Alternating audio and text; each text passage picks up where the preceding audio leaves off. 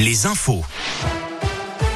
Valentin Chenard. Il est 17h, bonjour à tous. On commence par un point sur le trafic. Des travaux vont avoir lieu demain sur le tunnel de Rive de Gier. La 47 sera donc fermée à la circulation dans le sens Lyon-Saint-Etienne entre les échangeurs 11 et 12 les nuits de lundi à jeudi de 20h30 à 5h.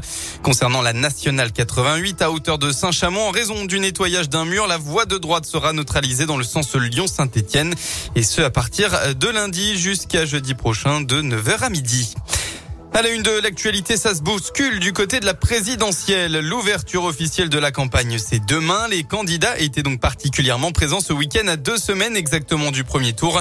Jean-Luc Mélenchon est actuellement à Marseille, tandis qu'Éric Zemmour et Yannick Jadot tiennent leur meeting à Paris, le premier place du Trocadéro, le second au Zénith. Hier, Jean Lassalle a fait une rapide escale dans le Rhône et de son côté, Philippe Poutou était présent à Clermont-Ferrand. Enfin, des manifestants présentés comme nationalistes ont perturbé hier soir une émission que Marine Le Pen était en train d'enregistrer à son hôtel en Guadeloupe. Une scène totalement inacceptable, a commenté le chef de l'État Emmanuel Macron, qui s'est dit choqué par les violences. Dans la région, hier midi, un accident a impliqué plusieurs véhicules sur la départementale 588 au niveau de Saint-Beauzire. Un véhicule a réalisé un, demi-tour dangereux qui a surpris quatre voitures qui y suivaient. Les deux premières ont pu l'éviter alors que les deux suivantes se sont percutées. À bord, quatre personnes, un homme et trois femmes âgées de 40 à 60 ans qui ont été blessées et évacuées à l'hôpital de Brioude. Le véhicule à l'origine de l'accident a pris la fuite. Une enquête est en cours. Dans une maison de trois étages a pris feu à Jujurieux en fin de matinée. L'incendie s'est déclaré au rez-de-chaussée, s'est rapidement propagé aux deux étages.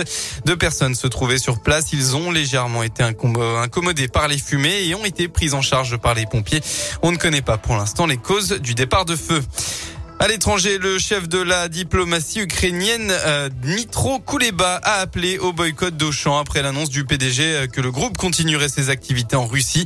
Apparemment, la perte des emplois en Russie est plus importante que la vie des, des Ukrainiens, a-t-il déclaré sur Twitter.